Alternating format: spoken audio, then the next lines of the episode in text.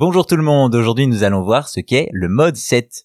Si aujourd'hui nos jeux vidéo sont de plus en plus beaux avec une 3D époustouflante, cela n'a évidemment pas toujours été le cas. En effet, avant la PlayStation, les consoles devaient se contenter de deux dimensions, limitant certaines expériences. Enfin, ça, c'était avant l'arrivée de la Super Nintendo et son fameux mode 7.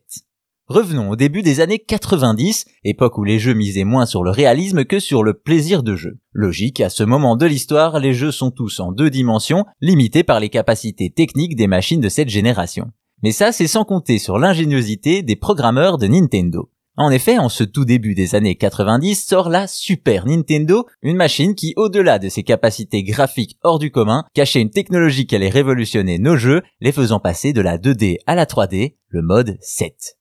Derrière ce nom se cache un outil de développement destiné aux programmeurs, le chiffre 7 indiquant simplement le numéro de cet outil. Ainsi, ce mode utilise une nouvelle perspective de la 2D, ce qui fait croire à de la 3D. Et là, vous vous dites que du coup, ce n'est pas vraiment de la 3D, et vous avez raison. Cependant, l'illusion est tellement parfaite que cette fausse 3D deviendra une des avancées majeures dans l'industrie du gaming.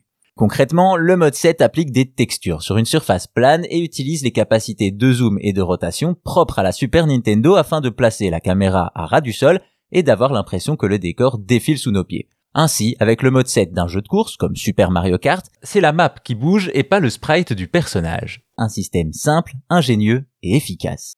En effet, cela permet de facilement utiliser la 3D dans un jeu entièrement géré en 2D et ajouter enfin de la profondeur au jeu vidéo.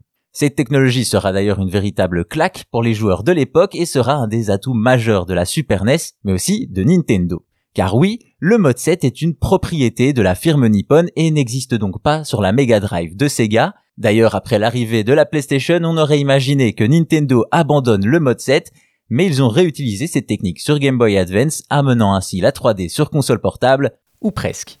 Ainsi que ce soit pour des jeux de course légendaires comme F-Zero, la World Map de Final Fantasy VI ou à bien d'autres occurrences, le mode 7 a marqué les esprits et les yeux de nombreux joueurs par son rendu et son ingéniosité, une technologie qui reste aujourd'hui une innovation majeure dans l'histoire du gaming.